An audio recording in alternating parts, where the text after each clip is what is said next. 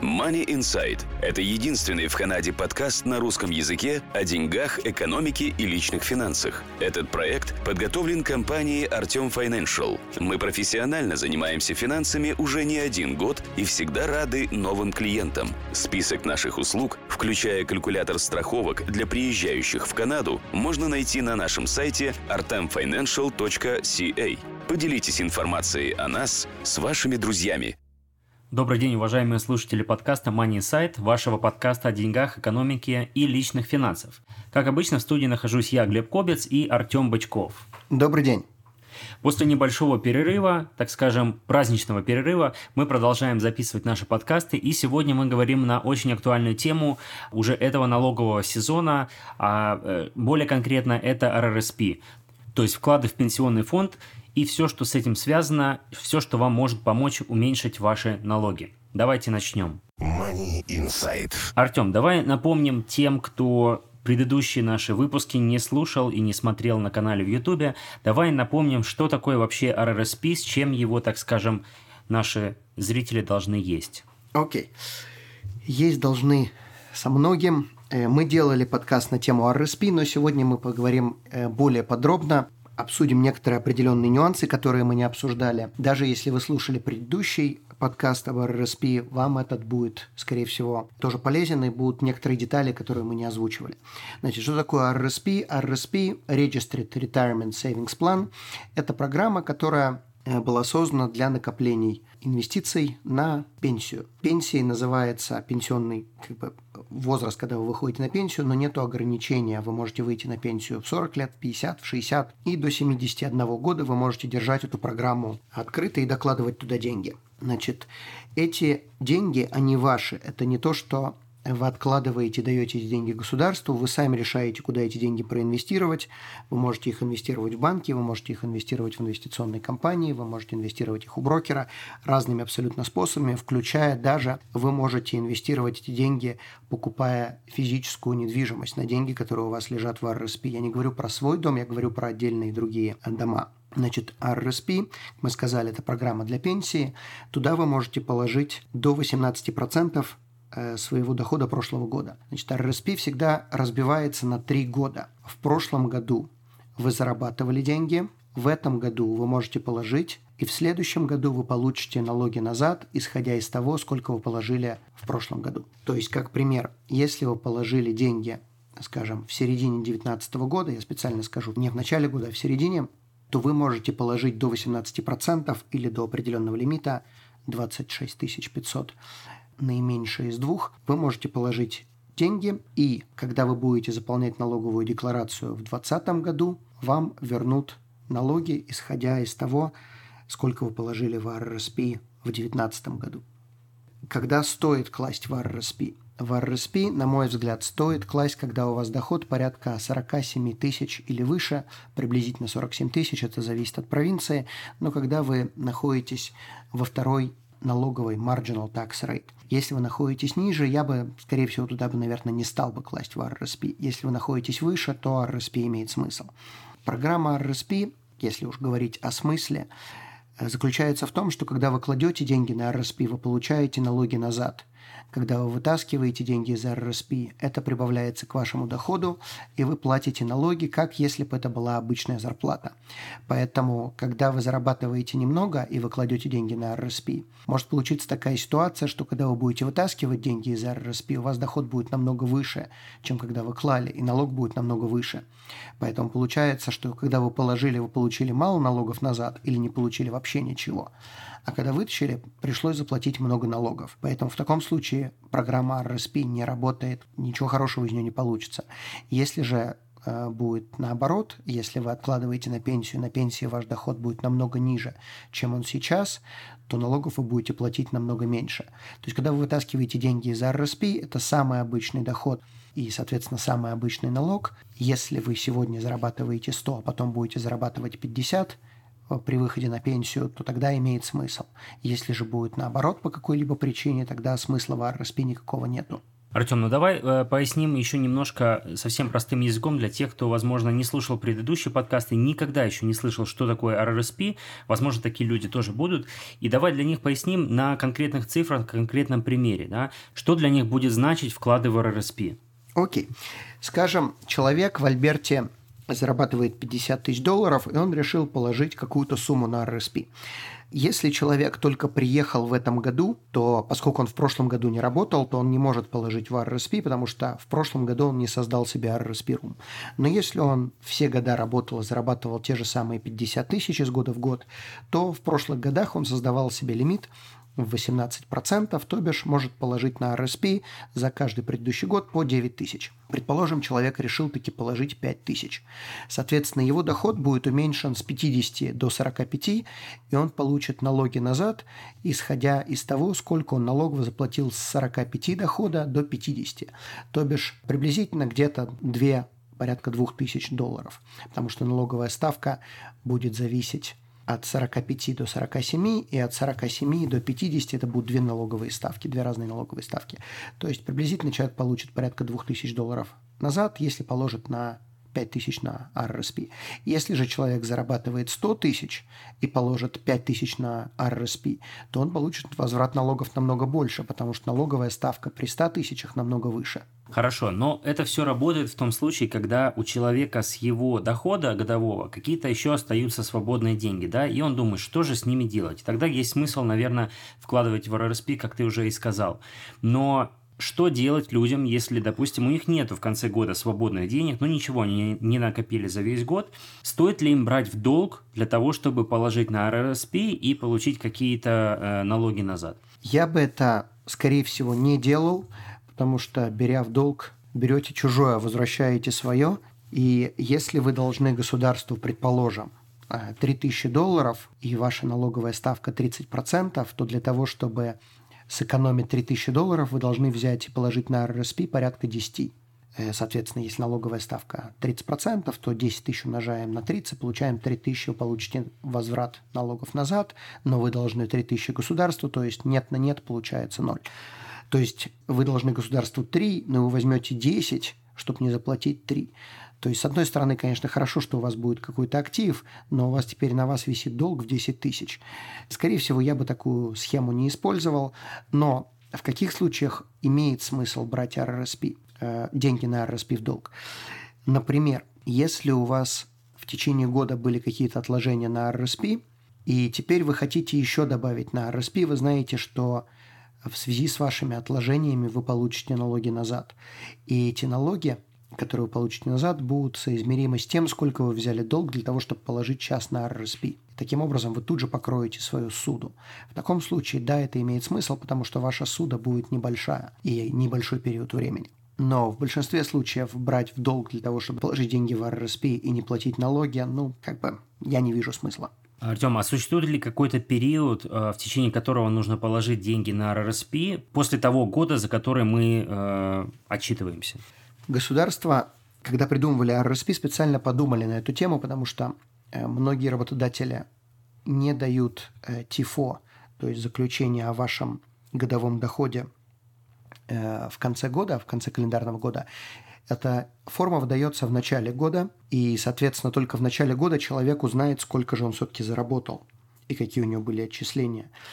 Поэтому, когда вы кладете деньги на RSP, вы их кладете не в течение календарного года, а в течение календарного года плюс еще 60 месяцев после окончания года. 60 дней. 60 дней, да. То есть, например, на данный момент, когда мы записываем этот подкаст, у нас февраль на дворе. И когда вы кладете феврале деньги на РСП, вы сами решаете при заполнении налоговой декларации, за какой период времени эти деньги считаются. Или же они считаются, что сейчас как будто бы еще 18 год, хотя уже на дворе 19 или же, если, предположим, вы не хотите класть за 2018 год по той или иной причине, вы можете положить деньги из расчета 2019 года. То есть, хотя вы положили их в 2019 году в первые 60 дней, в налоговой декларации вам дается возможность решить, за какой период. Причем вы не должны или-или. Вы можете положить 5000 долларов, возвращаясь к предыдущему примеру.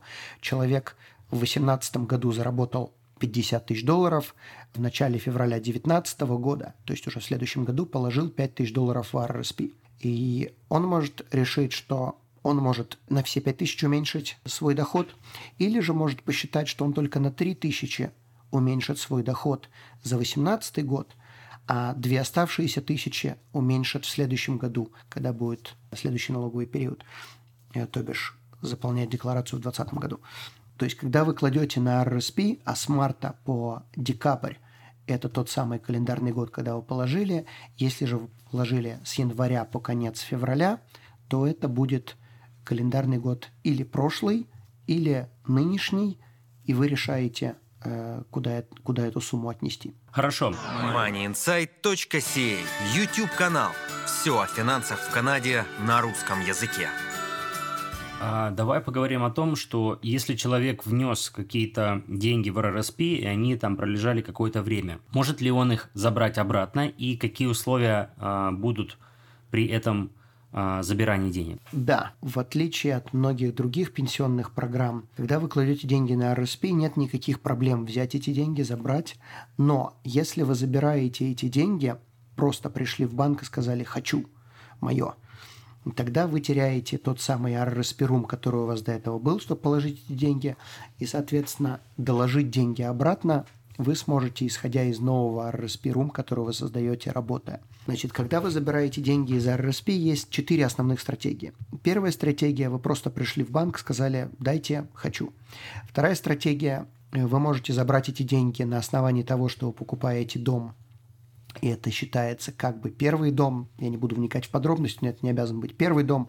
Тем не менее, считается First Time Home Buyers Plan. Вы можете забрать до 25 тысяч и не заплатить налоги, но потом надо эти деньги вернуть.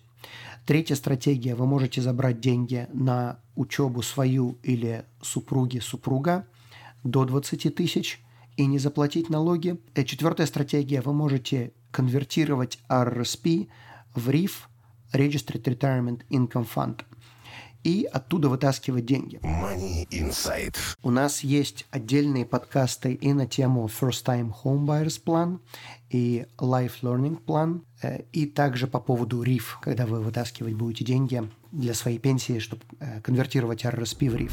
Путешествуете? Мы обезопасим ваш путь. Страховки на все виды путешествий, приезжающим в Канаду.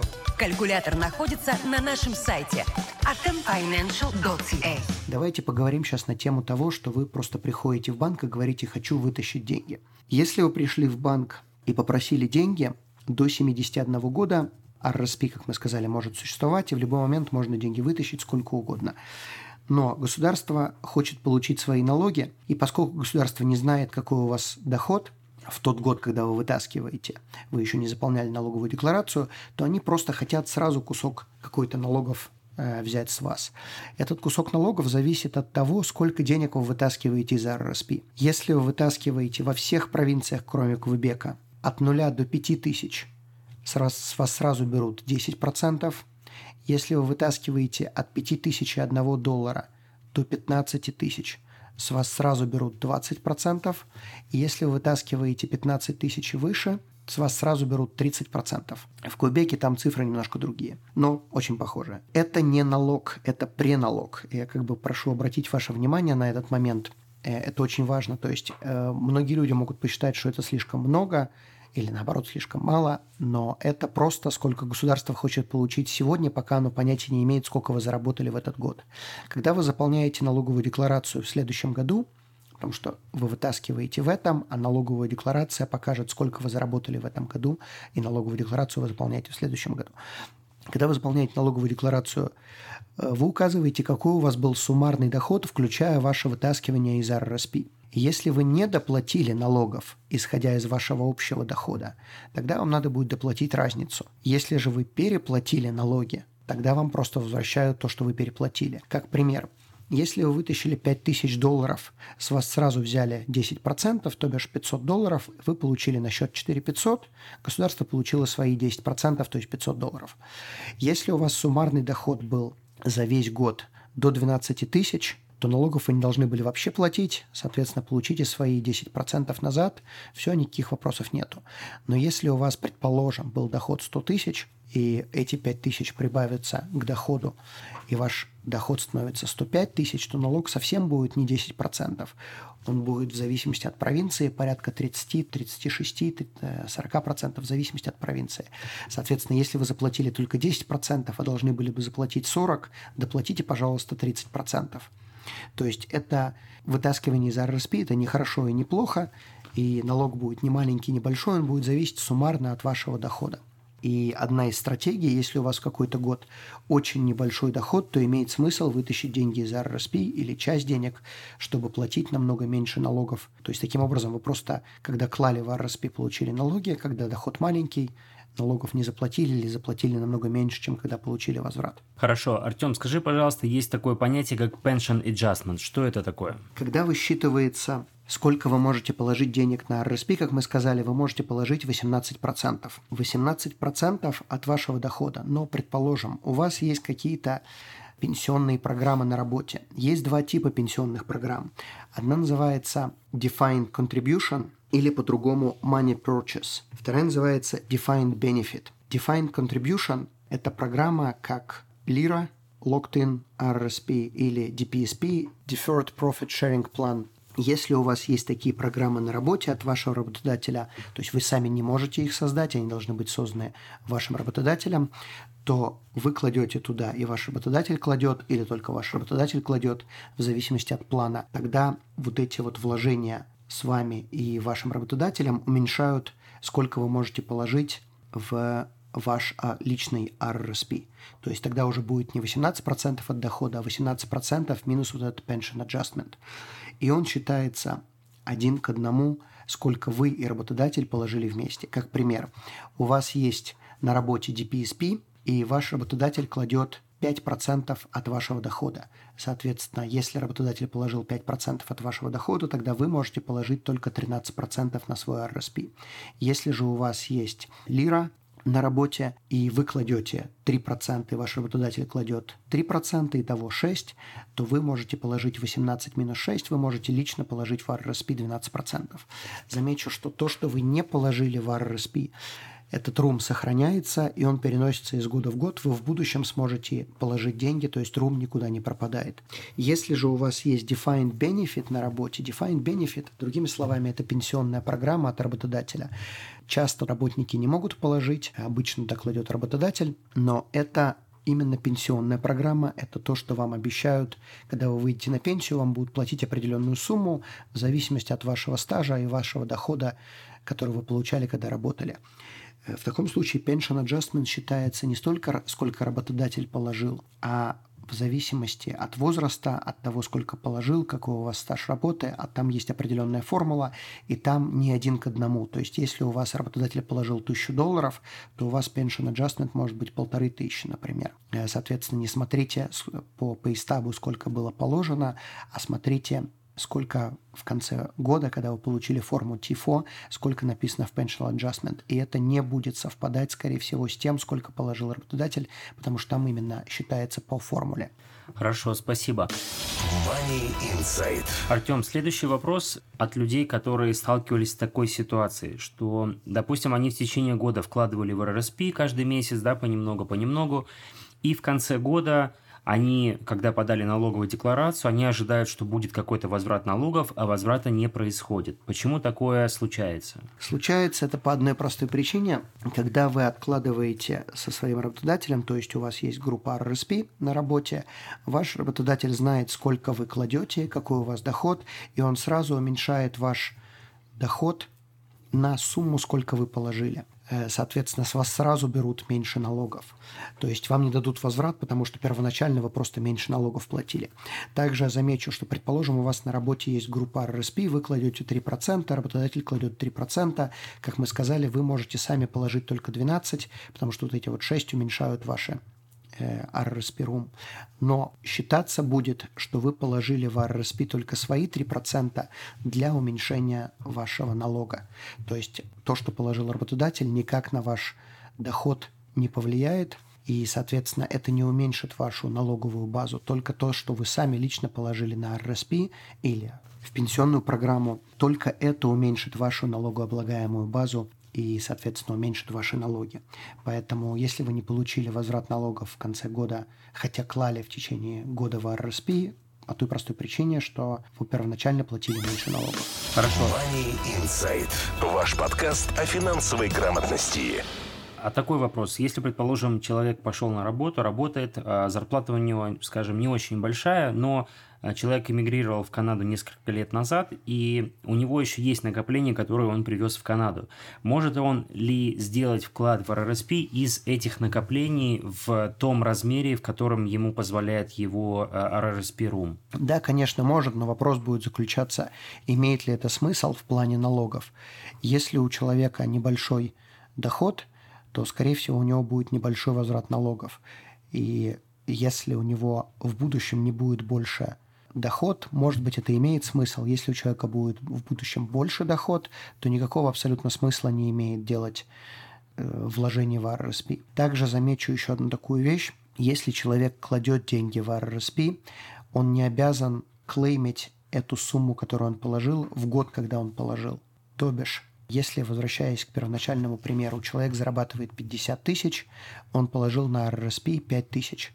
Он может если он знает, что у него доход в будущем будет больше, он может в налоговой декларации отметить, что он положил 5000, но попросить в другой строке не уменьшать свой доход, свои 50 тысяч, и просто перенести вот эти 5 тысяч на любой следующий год. И когда у человека доход намного больше, тогда он сможет заклеймить и получить налоги назад. Смысл заключается в том, Простой пример. Если человек зарабатывал 50 и положил на RRSP 5, а в следующем году он будет зарабатывать 100, то если он сделает клейм, когда он зарабатывает 50, он получит только 2000 долларов назад приблизительно. Если же он сделает клейм, когда он зарабатывает уже 100, он получит назад 3000 долларов приблизительно, в зависимости от провинции. То есть таким образом мы просто увеличиваем свою доходность только тем, что мы подождали год-два, при условии, конечно, что мы знаем, что мы будем больше зарабатывать. Хорошо. Давай теперь поговорим о том, как все-таки можно распоряжаться деньгами внутри РРСП, то есть сделали вклады, уменьшили налоги, это хорошо. Что происходит дальше? Как мы управляем деньгами внутри РРСП? Внутри РРСП, как мы сказали, можно инвестировать в разные вещи. Можно инвестировать э, в GIC, в mutual funds, в акции, в облигации, в дома, в золото, в ETF, э, в неограниченное количество инвестиций. Я не буду вникать в подробности, куда человеку инвестировать, потому что это должен каждый решать для себя или найти адвайзера или сходить в банк. Но одна из стратегий, которую я посоветовал людям, если вы инвестируете внутри registered программах, то бишь такие как RIF, RRSP, то там надо инвестировать в инвестиции, которые платят доход, то бишь у них есть income, как, например, GIC или mutual fund или а, акции, которые платят дивиденды. Потому что внутри RRSP у вас не будет никаких налогов. И если у вас инвестиция позволяет реинвестировать вашу вот эту доходность, то у вас получается compound growth. Один из моих клиентов назвал RRSP легальной офшорной зоной. Мне это очень понравилось, потому что действительно мы просто вытаскиваем деньги легальным способом, куда-то их прячем, инвестируем без налогов, делаем, что хотим, удваиваем, утраиваем, удестеряем, не суть важно, что с ними делаем, и нам позволяют это делать, никто за нами особо не следит. То есть, когда вы инвестируете деньги внутри RRSP, Э, желательно, чтобы у вас были инвестиции, которые платят какую-то доходность, чтобы можно было реинвестировать это. Если же вы инвестируете вне RRSP, то есть Non-Registered Investments, тогда там как раз желательно инвестировать в инвестиции, которые, у которых будет потенциальный capital gain, то есть которые будут расти в цене, как пример акций, которые не платят дивиденды, или же э, драгметаллы.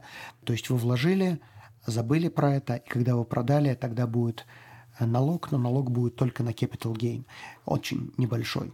Окей, хорошо. Следующий вопрос. Э, стоит ли инвестировать, вкладывать точнее в RRSP для тех, у кого есть свой собственный бизнес и они не работают на кого-то?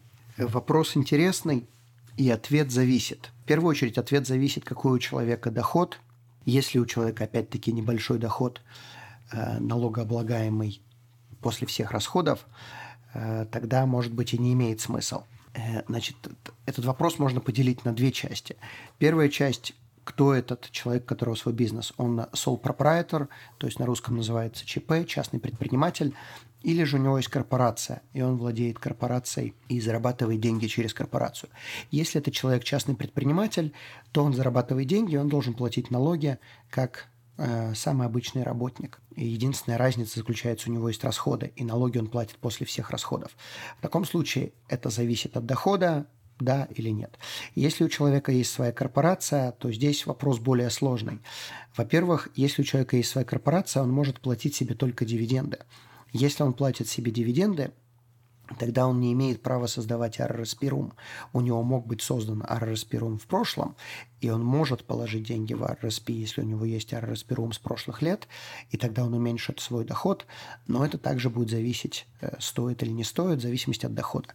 Если уже у человека есть э, зарплата, то он тогда может откладывать деньги на RRSP, если он вытаскивает э, деньги как зарплату. Очень часто вытаскивать деньги из корпорации для того, чтобы положить в RRSP, особого смысла нету. Ну, по крайней мере, я не вижу. Э, то есть, если у человека есть какие-то лишние деньги, которые уже лежат вне RRSP, и из корпорации их вытаскивать не надо, тогда может быть да.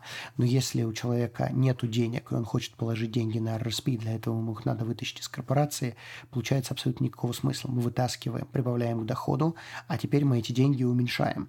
Часто, если у человека есть деньги, то лучше их инвестировать в корпорации, потому что там намного меньше налог, чем у человека э, личности, не э, корпорации. И я бы их, наверное, оставлял внутри корпорации. Но это все зависит, и нет однозначного ответа «да» или «нет». Хорошо, а можно ли уменьшить сразу свои налоги, если вкладываешь сразу большую какую-то сумму? Да, можно, если в течение года человек положил какую-то сумму на RSP, то можно заполнить форму, которая называется Т1213. Т как банк ТД, к банку никакого отношения не имеет, просто Т. Э, Т1213, и там есть э, графа, первая, которая гласит, если вы положили деньги на RSP, вы можете написать сумму, заполнить эту форму, подать в ваш Human Resources, и таким образом с вас сразу будут снимать меньше налогов. Кстати, я вам советую обратить на эту форму Т1213 внимание, если вы делаете какие-то действия в течение года, которые вам уменьшат налоги, как, например, вы положили деньги на RSP, или у вас есть Child Care Expenses, которые вы оплатили, и они уменьшат в будущем ваши налоги, нет смысла ждать окончания года, заполнять налоговую декларацию, получать возвраты. Вы просто в течение года можете заполнить эту форму, подать вашему работодателю, и с вас сразу начнут брать меньше налогов. Э, но обратите внимание, эту форму можно делать только тогда, когда вы уже совершили действие. То есть не то, что вы хотите положить на RSP в конце года, и вы хотите заранее заполнить эту форму. Нет, вначале должны положить или потратить деньги, Э, а потом уже заполнить с подтверждением того, что вы совершили действие, и вам э, с вас будут брать меньше налогов. Хорошо, спасибо. И давай, Артем, еще немножко поговорим о такой важной теме, как spousal RRSP, то есть RRSP на супруга или супругу. А, что это такое, как этим можно эффективно пользоваться? Spousal RRSP – это программа, на которую один из супругов может положить деньги, чтобы супруг или супруга владели. Э, скажем, муж кладет, муж зарабатывает деньги, муж много зарабатывает, жена не работает, и муж решает положить деньги на спаузла распи супруги. Смысл заключается в том, что один кладет, а второй становится владельцем. Тем не менее, тот, кто кладет, в нашем случае это муж, он уменьшает свои налоги. И RRSP-рум э, супруги не распространяется вообще никак. То есть, соответственно, если муж, предположим, зарабатывает 100 тысяч, и он хочет положить деньги на супругу, на spousal RRSP, то он может положить, исходя из того, какой у него рум, никакой у нее рум. Она могла вообще никогда в жизни не работать, и это не имеет никакого значения. Смысл заключается в том, что когда человек будет снимать, то бишь жена, она будет платить налоги по своей налоговой ставке. И если муж, предположим, зарабатывал 100 тысяч, и, и у него налоговая ставка была 36%, то когда он положил деньги, он получил назад, предположим, положил 5 тысяч, получил 36% от этих 5 тысяч. Теперь, когда жена снимает, она будет снимать по своей налоговой ставке, то есть это прибавится к ее доходу, и она будет платить налог. И таким образом мы просто уменьшаем налоги при вытаскивании и получаем большие возвраты, когда кладем. Но чтобы эту стратегию не использовали слишком усердно, CRA сказала, что у вас должно, на вас должно распространяться правило трех первых января. То есть это именно важно не трех лет, а трех первых января. То есть если мы кладем в конце декабря, то 1 января наступает вот-вот-вот уже через несколько дней. И остается подождать еще потом 2 1 января, если снимаем потом. Э, если же мы положили в самом начале года, то 1 января наступает почти через год. И еще надо ждать после этого еще 2 января. Если снимает жена в течение этого периода, то есть до того, как прошло 3 1 января, тогда платит налог муж. Если снимает жена после вот этого периода, то есть уже подождали 3 1 января, тогда платит налог жена. Но я замечу, что это всегда распространяется на последнее вложение.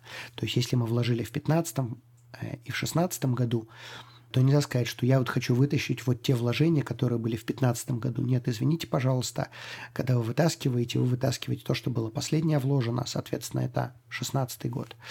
Э, штука очень хорошая. Если у вас большой, большая разница в зарплатах, и, соответственно, вы находитесь в разных налоговых шкалах э, со своим супругом, супругой, то э, spousal RRSP имеет смысл. Также из spousal RRSP имеет смысл вытаскивать деньги, если у вас есть, прошли вот эти три первых января. Три первых января не распространяются. Кстати, вот хорошая стратегия. Три первых января не распространяются если вы вытаскиваете на покупку дома или если вы вытаскиваете на учебу. Когда вы вытаскиваете на покупку дома или на учебу, вы вытаскиваете из spousal RRSP, но возвращать вы должны эти деньги, если будете возвращать в свой личный. Соответственно, если вы их не возвращаете и решили заплатить налоги, то, соответственно, это прибавится к вашему доходу. И в таком случае, если у вас никакого дохода нету, предположим, супруга не работает, то и никакого Э, никакого налога не будет. То есть стратегия имеет смысл, если вы хотите вытащить, положить на спаузу RRSP, через полгода супруга идет учиться, она пошла учиться и, соответственно, вытащила деньги из спаузла RRSP. Никаких штрафов нету, никаких налогов нету. Теперь она должна возвращать в течение определенного количества лет эти деньги назад, но если у нее дохода никого нету, то она ничего не возвращает и никаких налогов не будет платить. Хорошо, отлично. Money Insight. Еще давай поговорим вкратце о групп RRSP, то есть э, RRSP, который открывается на работе у человека. Да, многие люди упускают этот момент. Э, это очень часто это бесплатные деньги. И я вам советую обратить всегда внимательно читайте, что вам предлагают на работе, какие программы есть. У, часто у людей не только есть группа RRSP, но какие-нибудь еще пенсионные э, отчисления – Э, точнее, возможность пенсионных отчислений или какие-то программы, на которые надо просто подписаться и сказать, куда работодателю класть деньги. Я очень часто встречал, когда люди упускали что-то или просто не докладывали, и вот, может быть, в таком случае даже имеет смысл взять деньги в долг, чтобы положить в RRSP, если нужно, Э, чтобы получить деньги от работодателя. Потому что если вы что-то получаете от работодателя, очень часто это один к одному. То есть вы положили доллар, и вам дали доллар. То есть это получается сразу возврат, э, return capital сразу 100%, а иногда и больше. Поэтому внимательно читайте, что вам дают. Значит, когда вы открываете группу RRSP, у всех групп RRSP есть период, который называется vested period. Vested period – это период времени, по закону он не может быть больше двух лет – Э, через который деньги, которые вам дал работодатель, становятся вашими. То есть, предположим, вы открыли группу RSP, вы кладете доллар, работодатель вам дает доллар. И у вас этот период два года. То есть это означает, что если вы ушли с компании в течение этих двух лет, то что, все, что вам дал работодатель, вы потеряли. Вы не потеряли то, что положили вы, но вы можете потерять, если вложили в кривую инвестицию. Э, тем не менее, эти деньги, они остаются, эта часть остается ваша, то, что вам дал работодатель, оно остается работодателю. Если же вы ушли после двух лет, или если вас уволили после двух лет, то эта часть тоже будет ваша. Также обратите внимание, если вы открыли группу RRSP, и даже если в этот период прошел, это не значит, что вы можете вытащить часть, которую вам дал работодатель. Часто вытащить эти деньги нельзя, даже в этот период прошел, но работодатель запрещает вам вытаскивать, пока вы там работаете. То есть вы должны или уволиться, или вас должны сократить, или вы должны выйти на пенсию, и тогда эта часть становится ваша. То есть многие злятся, говорят, вот как так, это vested период прошел, а почему я не могу доступ к этим деньгам получить? Ну, потому что такой план работодатель создал специально, чтобы вы этими деньгами не пользовались и не тратили. Потому что это отложение как бы на, ваше, э, на вашу пенсию. Хорошо, я думаю, на сегодня будем заканчивать на эту тему. А, достаточно много информации прозвучало. Напоминаем, что мы э, уже много раз записывали подкасты на эту тему RRSP э, и в разных аспектах рассматривали этот вопрос. Но под конец, Артем, а, может быть, у тебя еще есть какие-то э, советы или рекомендации по этой теме? Еще одну маленькую, маленькие 5 копеек я вставлю. Одна из вещей, которую вы можете делать, это вы можете увеличивать свой TFSA room и класть деньги в RRSP. То есть стратегия заключается в следующем.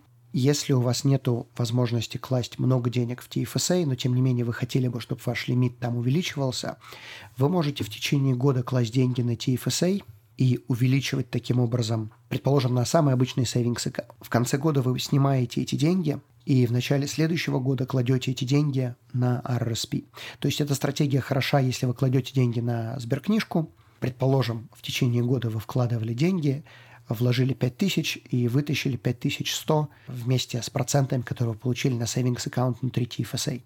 То есть вы увеличили свой лимит по TFSA на 100 долларов, но теперь в RRSP вы можете вложить 5100. То есть если бы вы в течение года вкладывали то же самое в RRSP, предположим, в тот же самый savings аккаунт у вас были бы те же самые 5100, но это бы никак не повлияло на ваш TFSA. А если вы будете вкладывать в TFSA и в конце года вытаскивать из TFSA, то в начале следующего года ваш TFSA room опять возобновится, исходя из того, что вы вытащили в прошлом году, а в прошлом году вы вытащили на 5100.